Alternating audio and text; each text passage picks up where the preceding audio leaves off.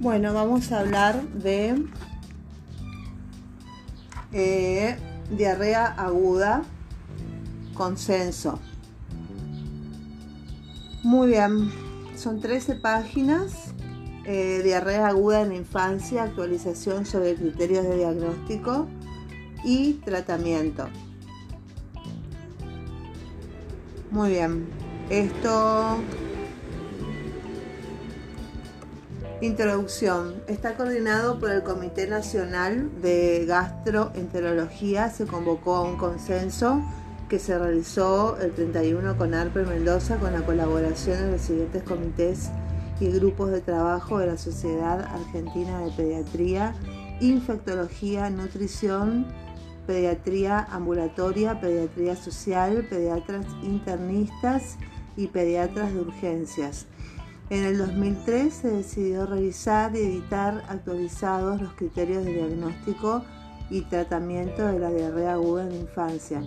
Los resultados se expresan en esta revisión, pudiendo adecuarse estos criterios a las posibilidades locales de los distintos servicios. Tenemos la epidemiología. Esta temática puede ser pensada desde los para, dos paradigmas. Uno que es la epidemiología clásica, centrada en la causalidad biológica de la enfermedad y que incorpora lo social como factores de riesgo asociados al caso individual.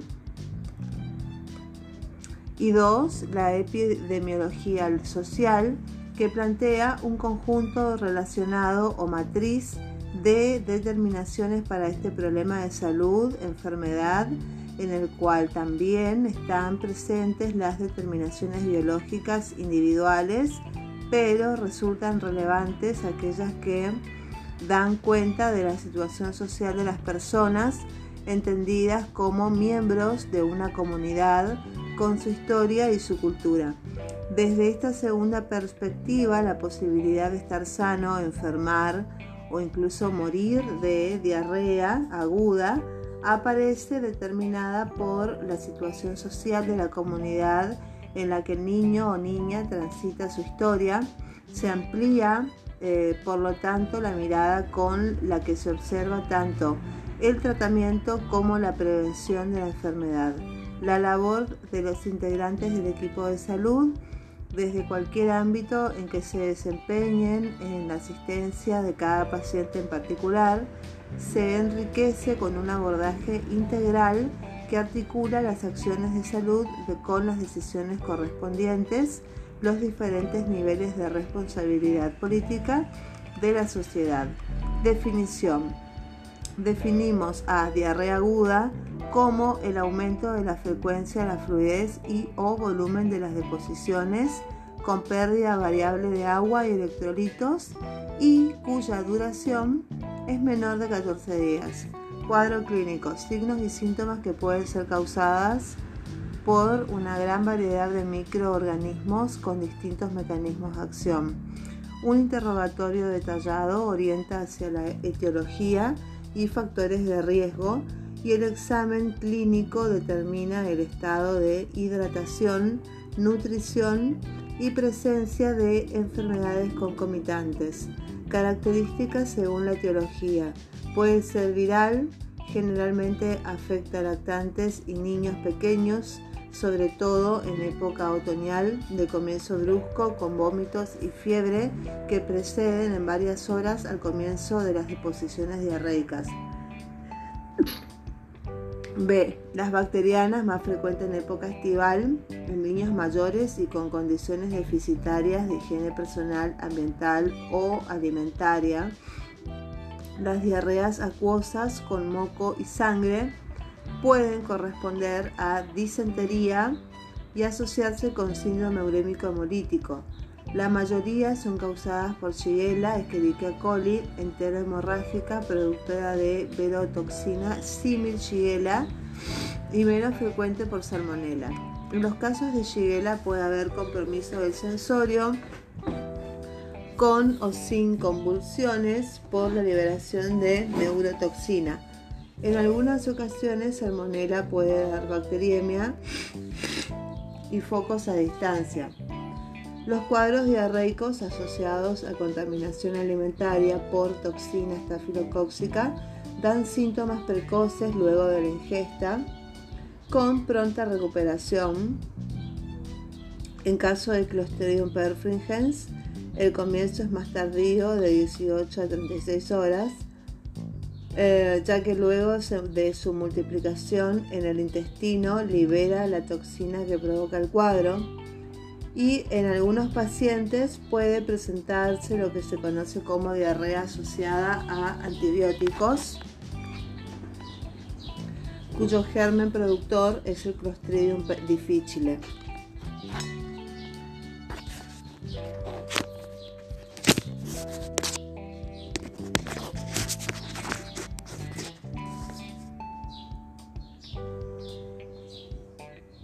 C. La parasitaria, que sería la entamoeba, eh, la entamoeba histolítica, que puede causar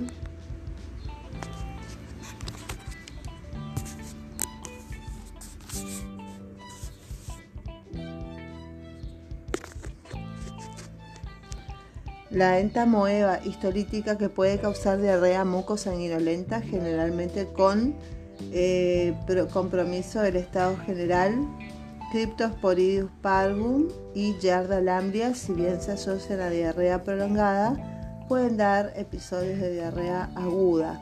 Los factores de riesgo para contraer, prolongar o complicar la enfermedad diarreica pueden ser del tipo 1. Ambiental o familiar, como agua y alimentos contaminados, inadecuado manejo de excretas, hacinamiento, familiares con enfermedad diarreica, viajes, presencia de animales, condiciones higiénicas deficientes, mal medio social, bajo nivel de comprensión materna o madre adolescente. 2. Las inherentes al niño, como lactancia materna en los alimentados a pecho, las infecciones entéricas son raras y cuando ocurren el cuadro se autolimita más rápidamente. Edad. El lactante pequeño tiene más riesgo de deshidratación por su, compromiso, eh, por su composición eh, corporal. Asimismo, a menor edad, mayor riesgo de compromiso general por bacteriemia y sepsis asociada. Estado nutricional. En pacientes desnutridos, la velocidad de recuperación de la mucosa intestinal es más lenta, puede estar aumentada la susceptibilidad a diarreas prolongadas que deterioran aún más su estado nutricional. Enfermedades de base deben ser tenidas en cuenta ya que podrían modificar las conductas terapéuticas como cardiopatías, inmunodeficiencias, etc. En la enfermedad actual, Debe considerarse forma de comienzo, tiempo de evolución, presencia de fiebre, vómitos, tipo, em, número y volumen de las deposiciones, tratamientos instituidos como medicación sintomática, antibióticos, ácido acetil salicílico, tóxicos como infusiones caseras, calidad y cantidad de líquidos aportados, las características de las deposiciones son de gran valor diagnóstico, eh, dado que permiten inferir el mecanismo fisiopatogénico involucrado y el sitio comprometido, estableciendo la siguiente clasificación. Tenemos las diarreas acuosas que involucran a intestino delgado, son líquidas, abundantes y llevan a la deshidratación con pérdidas variables de electrolitos según el mecanismo de acción. Secretoras que están mediadas por enterotoxinas que actúan a través del AMP cíclico, estimulando la secreción activa de agua y electrolitos hacia la luz intestinal, como pérdidas importantes de sodio, por ejemplo, Vibrio cólera, Escherichia coli enterotoxigénica Shigella, Salmonella, Staphylococos y Clostridium perfringens.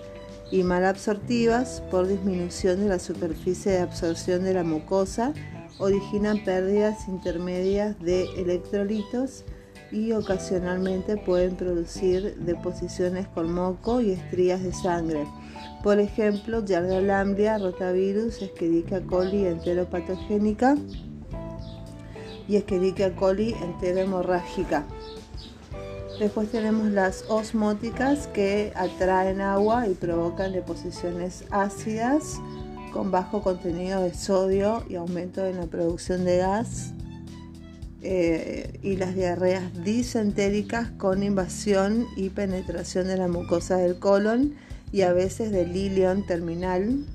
Se caracterizan por fiebre alta, heces frecuentes, pequeñas con moco y sangre acompañadas de cólicos, pujos y tenesmo, por ejemplo, Shigella, Escherichia coli entero invasiva y raramente Salmonella, Campylobacter jejuni, Yersinia enterocolítica y Entamoeba histolítica y se destaca que algunos pacientes pueden actuar por varios mecanismos en forma simultánea o sucesiva.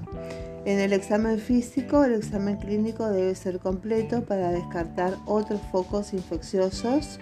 Los datos de mayor relevancia son el estado de hidratación, que depende del tiempo y de la evolución, de la magnitud de las pérdidas y de la calidad y cantidad de líquidos administrados. Esto nos da una idea del grado y tipo de deshidratación. Cuadro 1. Agentes más frecuentes en diarrea aguda diarrea sin sangre. Etiología. Tenemos las virales, que son los rotavirus y adenovirus. Características son más frecuentes en menores de 2 años, concurrentes a jardín en otoño y en invierno, y la forma de transmisión es fecal oral. Las bacterianas son Escherichia coli enterotoxigénica, en todas las edades, eh, símil cólera, y la vía es, eh, de transmisión también es fecal oral la Escherichia coli eh, entero adherente, bacteriana, relacionada con diarrea aguda, crónica y del viajero. Escherichia coli entero patógena, definida por cero grupo, mecanismos patogénicos poco conocidos, relacionada con brotes epidémicos. La salmonella notifi, como enteriditis y cólera suiz, tiene la característica de que tiene un periodo de incubación de 6 a 72 horas. Eh, predomina en menores de 5 años y alimentos contaminados, incluyendo huevo crudo. La salmonella tifi es esporádica, es poco frecuente en áreas con buena eliminación de excretas y agua potable y hay un contacto interhumano. El Staphylococcus aureus es eh, un periodo de incubación de 1 a 7 horas. Es producida por enterotoxina A y E y va por alimentos contaminados con manipuleo de persona colonizada. El vibrio cólera también es bacteriana, es endémico en el noroeste argentino, poco frecuente en niños al inicio de la epidemia, se transmite por agua y alimentos contaminados. La aeromonas hidrófila es acción por toxina que aumenta el AMP cíclico y después están las eh, diarreas parasitarias, que son la Yardia lamblia, con un periodo de incubación de 1 a 4 semanas. Los niños son más susceptibles, principalmente aquellos con deficiencia de inmunoglobulina A, relacionada con síndrome de mala absorción y alimentos y la forma de transmisión son alimentos y aguas contaminadas. Los quistes pueden sobrevivir más de 3 meses. Después tenemos el Cryptosporidium, que es un periodo, tiene un periodo de incubación de 12 a 14 días. El Cryptosporidium también es un, un parásito, generalmente es autolimitada, dura entre 1 hasta 20 días, es de persona a persona y aguas contaminadas. La valoración semiológica del abdomen. En la gran mayoría de los casos el abdomen es blando, puede estar distendido con ruidos hidroaéreos aumentados. Se valorará el estado de hidratación según el cuadro número 3 y corresponden a una deshidratación leve las pérdidas agudas en proporción menor o igual al 5% del peso corporal, moderada del 5 al 10% y grave mayor del 10% asociada o no a signos de shock hipovolémico. El 90% de las deshidrataciones son isohipotónicas y muy poco frecuentes son hipernatrémicas, donde predominan los signos que evidencian deshidratación celular, sed intensa, piel seca y caliente, pliegue pastoso, irritabilidad, hiperreflexia, convulsiones y raramente shock. La acidosis metabólica acompaña generalmente a la deshidratación por diarrea, siendo la hipernea la manifestación clínica más llamativa. En casos severos hay alteraciones del sensorio y mala perfusión periférica. Independiente del grado de deshidratación, puede haber signos clínicos de hipocalemia como hipotonía muscular, hiporreflexia ilio y globo vesical. Los signos de alarma son los signos de shock, eh, alteración del sensorio, estado tóxico infeccioso, acidosis metabólica severa, abdomen distendido y doloroso de la palpación y vómitos biliosos. En los exámenes complementarios, la mayoría de los pacientes no requieren ningún examen complementario, cuando se justifiquen estarán orientados a evaluar disturbios hidroelectrolíticos y metabólicos y búsqueda etiológica. 1. Es necesario solicitar el estado ácido base, ionograma urea plasmática en pacientes con clínica de acidosis severa, hiper o hiponatremia en desnutridos graves y en niños con fracasos reiterados en la hidratación en pacientes con clínica de deshidratación iso o hipotónica con o sin shock de corta evolución, sin enfermedades de base o criterios de riesgo, no es necesario monitoreo de laboratorio.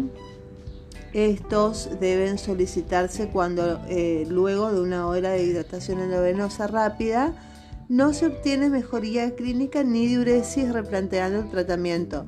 En la mayoría de los pacientes el tratamiento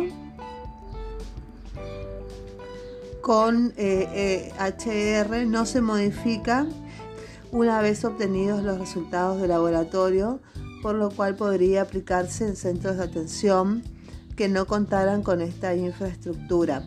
2. Investigación de patógenos en materia fecal debe restringirse a situaciones especiales ya que es un método de alto costo y en la mayoría de los pacientes el cuadro tiende a autolimitarse, debe solicitarse antes de iniciar la terapéutica en pacientes inmunocomprometidos, en neonatos, en cuadros disentéricos y ante sospecha de bacteriemia o infección diseminada y en estos casos el aislamiento del germen y el conocimiento de la sensibilidad a antibióticas es de utilidad para adecuar el tratamiento. Tiene valor epidemiológico ante la presencia y brote en áreas geográficas o instituciones. No se justifica la investigación virológica en materia fecal, salvo en estos casos en examen en fresco en caso de sospecha de Yarda lamblia, entamoeba histolítica, zona endémica o Cryptosporidius tiene HIV. El tratamiento. Es, el, el antidiarreico ideal debería cumplir con las siguientes condiciones. Puede ser de administración oral, puede ser una, con potente actividad antisecretora interluminal sin efectos secundarios, y de bajo costo. Si bien en el Bademecum existe un numeroso grupo de medicamentos denominados los antidiarreicos, monodrogas y asociaciones, pueden afirmarse que hasta el momento actual el ideal aún no ha sido desarrollado. Estudios de metaanálisis utilizando probióticos como los lactobacillus en el tratamiento de la diarrea aguda concluyen que no ofrecen beneficio para diarrea aguda eh, bacteriana y que disminuyen solo en un día la duración del cuadro de diarrea aguda por rotavirus. La mayoría de los fármacos existentes poseen efectos secundarios importantes o tienen actividad antisecretoria escasa o nula. La utilización de los mismos aumenta el gasto y distrae la atención de la familia del objetivo fundamental del tratamiento, que debe ser la hidratación y la alimentación. Por lo dicho, no deben utilizarse en diarrea aguda como bismuto, carbón, silicatos anticolinérgicos, difenoxilato, loperamida y probióticos. La terapia de rehidratación oral. La terapia de rehidratación oral es una excelente valiosa arma en salud pública y un componente esencial en la atención primaria. La composición de la fórmula de sales de hidratación oral recomendada por la OMS UNICEF se considera ideal para el manejo de la diarrea aguda, para mantener y o corregir la hidratación del paciente. Puede ser usada en niños de todas las edades y también en adultos que sufren eh, deshidratación causada por diarrea de cualquier etiología y se ha descrito la TRO con el avance del médico del siglo eh, por las siguientes razones, porque es una de las intervenciones más baratas en salud y porque es un procedimiento simple y puede ser administrado fácilmente por las madres, permitiendo su participación activa en él. El algoritmo de diagnóstico sería diarrea sin sangre, afebril, buen estado general, sin inmunocompromiso, queda en observación. Si es una diarrea sin sangre y con fiebre que dura más de 5 días, hay que hacer un coprocultivo. Y si tiene compromiso sistémico o está en un inmunocomprometido o neonato, hay que hacer hemocultivo y coprocultivo. el coprocultivo va a ser de Shigella, de Salmonella y de otros patógenos cuando se disponga de recursos, como por ejemplo el Campylobacter, etc. Y bueno, con sangre, con síndrome disentérico, es coprocultivo intrahospitalaria también es coprocultivo. Entonces, ese es la, el algoritmo de reacción ante una diarrea. Bueno, volvamos a la terapia de rehidratación oral. Es un procedimiento simple y puede ser administrado fácilmente por las madres permitiendo su participación activa en el cuidado del niño y tiene un efecto multiplicador en la educación de la población mediante el empleo temprano de las sales de hidratación oral. Se previene la deshidratación en los estados iniciales del episodio y además permite la alimentación precoz y adecuada durante y después de la diarrea, evitando el deterioro nutricional. D. Puede utilizarse como única medida para rehidratación, rehidratar exitosamente alrededor del 90 al 95% de los pacientes deshidratados. Y E. Disminuyó la tasa de letalidad por diarrea en nuestro país del 0,5 a 1000 en 1994 y redujo en forma significativa la hospitalización de pacientes diarreicos.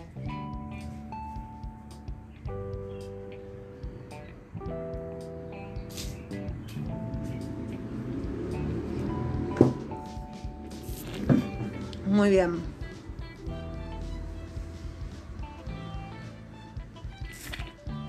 Muy bien, muy bien, muy bien. Composición de las sales de hidratación oral son el cloruro de sodio, 3,5 gramos, 90 minimoles. Eh, cloruro de potasio, 20 minimoles. Bicarbonato de sodio, 80 minimoles glucosa 20 gramos 30 minimoles, agua 101 eh, minimoles que sería 1000 mililitros. La preparación, bueno, cada sobre debe diluirse en un litro de agua hervida a temperatura ambiente, mezclando cuidadosamente antes de ofrecerla. Se conserva 24 horas a temperatura ambiente y 48 horas refrigerada. El plan A es un paciente normo hidratado con prevención de la deshidratación, manejo ambulatorio, Hay que indicar a la madre que ofrezca al niño más líquidos de lo usual, no té, ni jugos, ni gaseosas. Indique que continúen alimentándolo y aumente la frecuencia. 3. Enseñe a la madre cómo buscar signos de deshidratación. 4. Recomiendo ofrecer en 10 mililitros de sales de rehidratación luego de cada deposición líquida y o vómitos. Y 5. Enseñe a la madre pautas de higiene personal y de los alimentos. Plan B. Tratamiento de deshidratación leve y moderada. En la deshidratación leve, el manejo es ambulatorio. Eh, se hacen sales de hidratación oral a 20 mililitros por kilo cada 20 a 30 minutos hasta lograr la hidratación. Si vomita, espere 10 minutos. Recomience con pequeñas cantidades. Instruya a la madre cómo administrarlo. 4. Enseña a la madre cómo puede prevenir la diarrea y la deshidratación. Y 5. Explique cómo seguir con el plan A luego de la hidratación. El plan C, tenemos un paciente deshidratado grave sin shock que requiere internación. Hay que iniciar tratamiento oral igual al primero o al segundo, plan B, y explicar cómo seguir con el plan A luego de la hidratación. Las indicaciones de sonda nasogástrica. 1. Si vomita más de 4 veces en una hora. Si no, toma la solución. Si falta la madre o solamente está con un acompañante. 1. Administrar la sal de hidratación oral por gravedad a 20 mililitros por kilo cada 20 minutos con jeringa. Si vomita, iniciar la gastroclisis a, a 5 macrogotas por kilo que serían 15 mililitros por kilo por hora durante 30 minutos. Eh, y si tolera eh, hacer 20 macrogotas por kilo en 60, 60 eh, mililitros por kilo hora. El fracaso de la hidratación oral es cuando hay un control inadecuado, cuando hay empeoramiento de los signos clínicos cuando hay pérdidas mayores a las aportadas, cuando hay vómitos incoercibles, cuando hay distensión abdominal importante, cuando hay persistencia de signos de deshidratación luego de 4 o 6 horas, cuando hay contraindicaciones de terapia de, terapia de rehidratación oral, shock, ilio, depresión del sensorio, dificultad respiratoria grave, abdomen tenso y doloroso. La hidratación endovenosa está indicada en caso de deshidratación grave con shock, contraindicaciones de terapia de rehidratación oral, fracaso de terapia de rehidratación oral. En pacientes con shock, en primer paso será la expansión con solución fisiológica de 20 a 30 mililitros por kilo de peso en no más de 30 minutos. Si persisten hay signos de shock, hay que repetir la expansión con igual volumen y el objetivo es aumentar el volumen intravascular y mejorar la perfusión tisular. En pacientes sin shock o revertido el mismo, se propone continuar con hidratación endovenosa rápida. Es la modalidad de primera elección. Se utiliza solución bioelectrolítica entonces la composición es de sodio 90 mil equivalentes, eh, potasio 20, eh, eh, cloro 80 mil equivalentes, bicarbonato 30 y glucosa 20. Entonces aporta sodio 2,25 mil equivalentes, de potasio 0,5 mil equivalentes por kilo hora, bicarbonato de 0,7 mil equivalentes por kilo hora, equivalente a una corrección de menos 2,5 del estado base por hora y la glucosa de 8,3 miligramos por kilo minuto. Y las ventajas del ERM, que es la hidratación endovenosa, es que hay una enorme hidratación en un breve lapso permitiendo rápida recuperación del paciente, alimentación precoz con menor costo de internación, al, cortar, acortar el tiempo de utilización de la vía endovenosa, disminuyen los riesgos como infecciones, sobrehidratación, la solución estándar evita errores en su administración. Y las contraindicaciones de la terapia endovenosa es es que cuando es, un lactante menor de un mes, cuando tiene una anatremia mayor a 160 mil equivalentes por litro, o signos compatibles como irritabilidad, sed intensa, pliegue pastoso, situaciones clínicas especiales como nefropatías, cardiopatías, síndrome acítico hematoso, la modalidad es una infusión endovenosa continua con solución pielo-electrolítica de 25 ml por kilo por hora con 8 macrogotas por kilo por minuto hasta la hidratación, dado que aporta no solo potasio sino también glucosa y bicarbonato. No es necesario esperar la diuresis para su uso. Los controles horarios son signos vitales que son la frecuencia cardíaca, frecuencia respiratoria, temperatura axilar, la TA y los signos clínicos de hidratación, peso, diuresis y pérdidas de materia fecal. Bueno, entonces seguimos. Si el ritmo de hidratación no es el esperado, se hace un pasaje, es porque hay que evaluar si se está haciendo un pasaje inadecuado o hay un exceso de pérdidas por materia fecal, aumentar el ritmo de infusión a 35 mililitros por kilo por hora. Si hay poliuria con glucosuria positiva, hay que disminuir el flujo de glucosa sin glucosuria, evaluar función renal. Una vez normo hidratado el paciente, comenzar con alimentación y reposición de pérdidas concurrentes con sales de hidratación oral a 10 mililitros por kilo después de cada deposición líquida. En pacientes con pérdidas mayores a 10 mililitros por kilo por hora, utilizar solución endovenosa de mantenimiento con dextrosa al 5%, cloruro de sodio a 60 mil equivalentes por litro y cloruro de potasio a 20 mil equivalentes por litro para cubrir pérdidas concurrentes mientras el paciente continúa con alimentación. Es fundamental respetar el ritmo de las infusiones y puede requerirse más de una vía y en casos excepcionales se pueden necesitar accesos venosos centrales. En las situaciones especiales tenemos acidosis metabólica presente en la deshidratación por diarrea en distinto grado.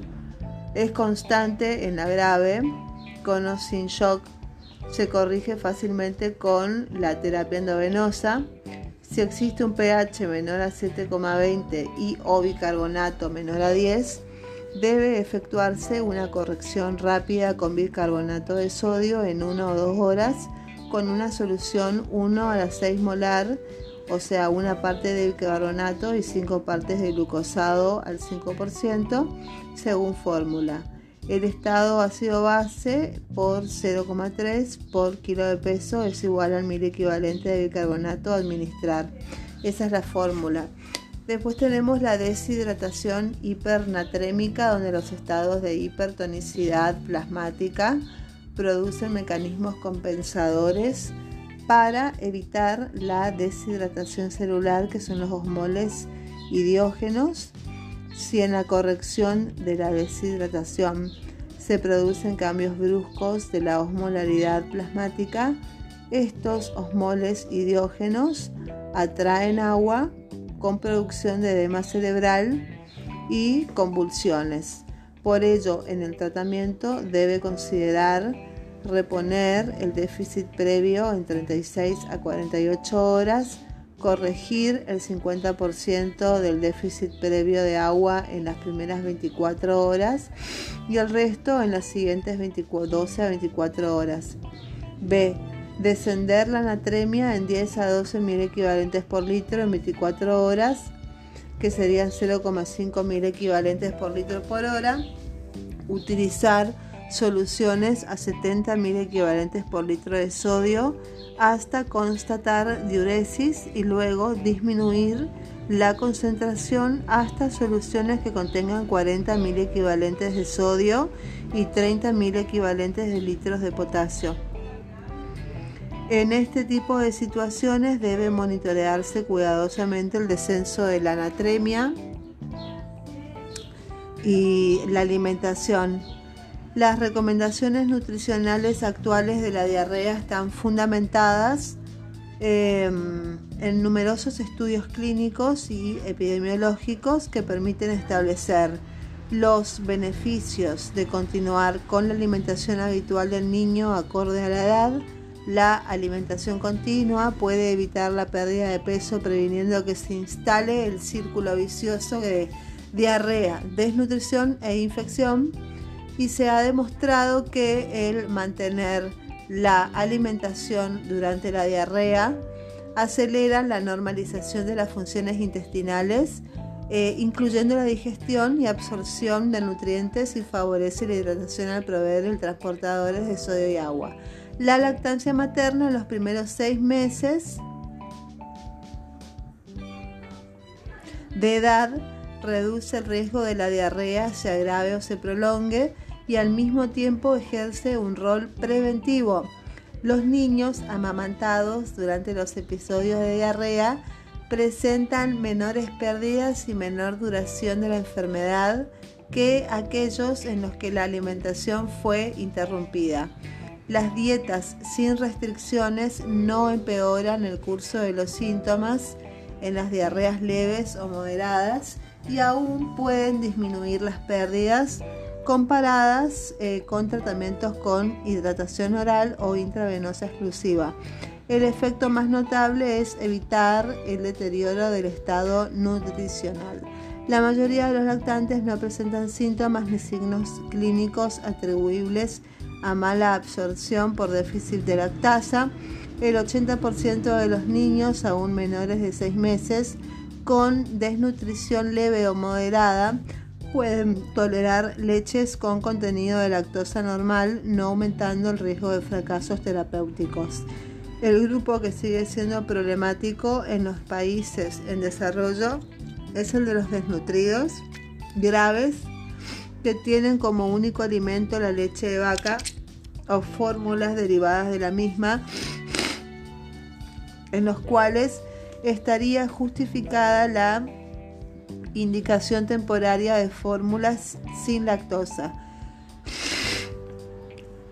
La reducción de lactosa no debe hacerse a expensas de disminuir el aporte calórico, por ejemplo, diluir la leche. Los principios nutricionales, los ingresos calóricos deben ser suficientes para cubrir el mantenimiento, las pérdidas por mala absorción y el déficit previo que en general se logra aumentando el número de tomas, como el ingreso de alimento puede estar limitado por la rehidratación oral y la inapetencia, será necesario aumentar la densidad calórica de la dieta, especialmente durante la convalescencia, con cereales y el agregado de eh, aceites vegetales. La etapa de recuperación nutricional debe mantenerse hasta que el niño alcance una relación peso eh, para talla del 90%, contemplar y suplementar las deficiencias específicas que pudiera haber o sospecharse que son las vitaminas, minerales y oligoelementos. En las indicaciones vemos uno, pacientes normohidratados, eh, bueno, alimentados a pecho, hay que continuar con el amamantamiento, puede aumentarse la frecuencia de las mamadas para aumentar el aporte de líquidos y compensar la probable pérdida de apetito. Y los que están alimentados con fórmula o leche de vaca,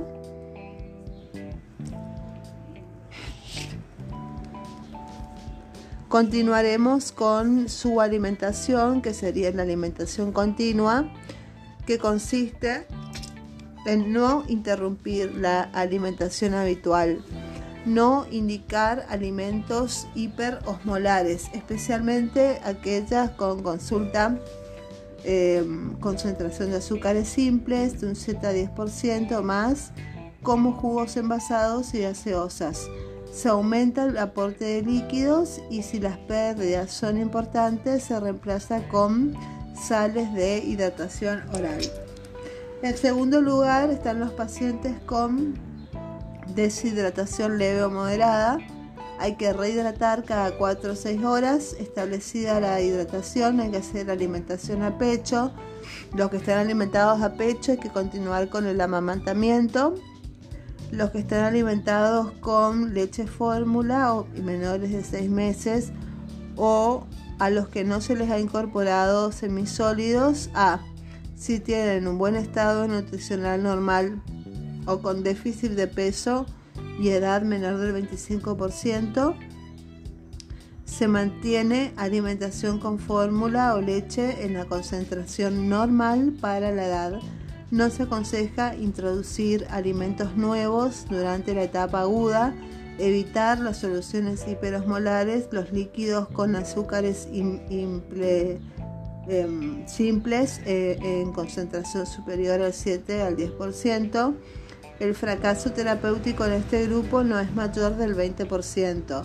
Se considera un fracaso del tratamiento el aumento persistente de la frecuencia y del volumen de las deposiciones, más de 10 mililitros por kilo por día, distensión abdominal, eh, recurrencia de la deshidratación, duración de la diarrea mayor de 7 días con mal progreso de peso que no sea motivado por un aporte inadecuado de nutrientes. Ante el fracaso terapéutico está indicado el reemplazo temporario con fórmulas sin lactosa o leche parcialmente deslactosada a concentración normal. B los pacientes desnutridos graves era alimentar en forma inmediata la corrección de la deshidratación con fórmulas sin lactosa o leche parcialmente deslactosada. Es importante alcanzar rápidamente la meta calórica, corregir el requerimiento calórico agregando las pérdidas estimadas por mala absorción y necesidades para recuperación. En los mayores de 6 meses y cuya dieta tenga incorporados semisólidos, eh, corregida la deshidratación, mantener alimentación habitual apoyándose en el aporte de alimentos no lácteos como cereales sin fibras, arroz, pasta, sémola, harina de maíz, carne, papa, batata, etc. Y aumentar la densidad calórica con aceites vegetales aportar el 50% del requerimiento calórico en base a semisólidos, aumentar la frecuencia agregando una o dos comidas con el objetivo de ayudar a la recuperación, la alimentación indicada de la diarrea aguda debe ser equilibrada, altamente digerible, de bajo costo, basada en alimentos de disponibilidad local, aceptados culturalmente y de fácil preparación. Tratamiento antibiótico. La mayoría de las diarreas acuosas son en su mayoría causadas por virus o bacterias con capacidad de autolimitarse, no requiriendo antibióticos. Habitualmente el pediatra, frente a un cuadro de diarrea, se enfrenta ante las siguientes verdades que la susceptibilidad in vitro no se correlaciona siempre con una adecuada eficacia clínica, el empleo de determinados agentes antimicrobianos puede empeorar o complicar el cuadro clínico y hay una creciente resistencia a distintos antibióticos. Deberá indicar la medicación antibiótica en aquellos pacientes internados que A. Presentan un compromiso sistémico que no sea atribuible a alteraciones hidroelectrolíticas B. En los que se sospecha sepsis o bacteriemia. Además del coprocultivo, se le realizarán hemocultivos, urocultivo y eventualmente cultivo de líquido cefalorraquídeo. Se propone un algoritmo orientador para el tratamiento empírico inicial.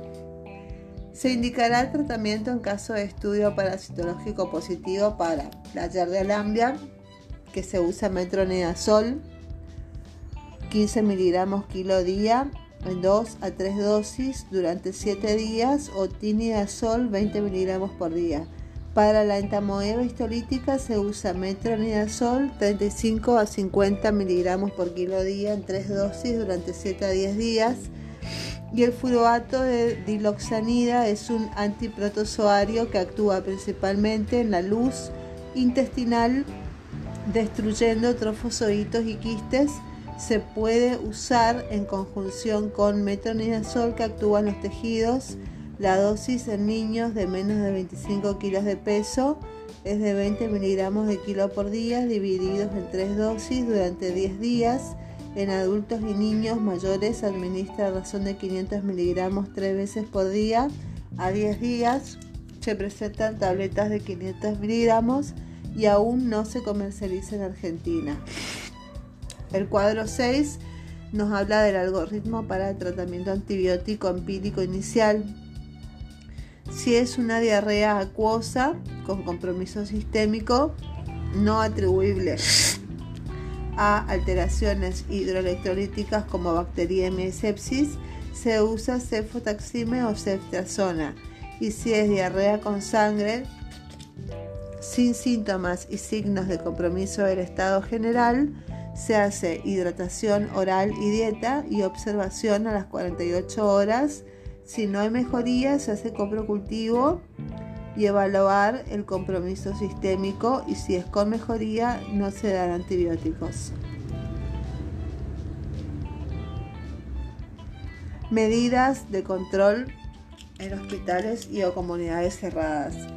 Se hace lavado de manos antes y después de estar con contacto, en contacto con el enfermo descartar los pañales y la ropa de los niños con diarrea en recipientes impermeables, utilizar doble bolsa y con etiquetas de potencialmente contaminado, limpiar el material contaminado con soluciones de hipoclorito de sodio al 5%, limitar la circulación personal del personal y de las visitas en caso de diarrea hospitalaria, y con respecto a la prevención y educación comunitaria, teniendo en cuenta que en la posibilidad que un niño o niña enfermen, intervienen tanto factores sociales y medioambientales como biológicos.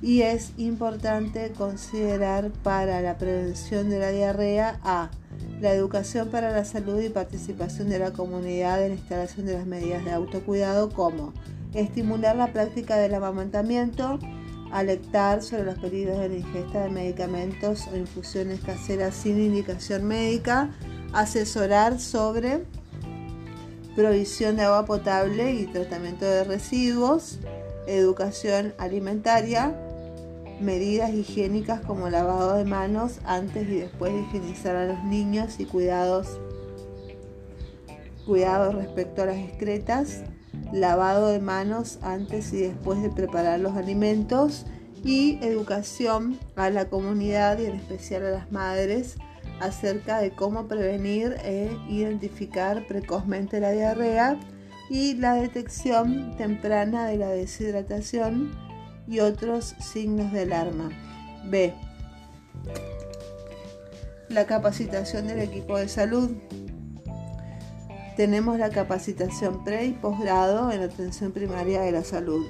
Tenemos un programa de educación continua para el equipo de salud sobre prevención primaria que contemple normas de educación para la salud alimentaria, prescripción médica adecuada y normatizada periódicamente a fin de evitar la hospitalización capacitación para la detección y asesoramiento sobre manejo de situaciones de riesgo social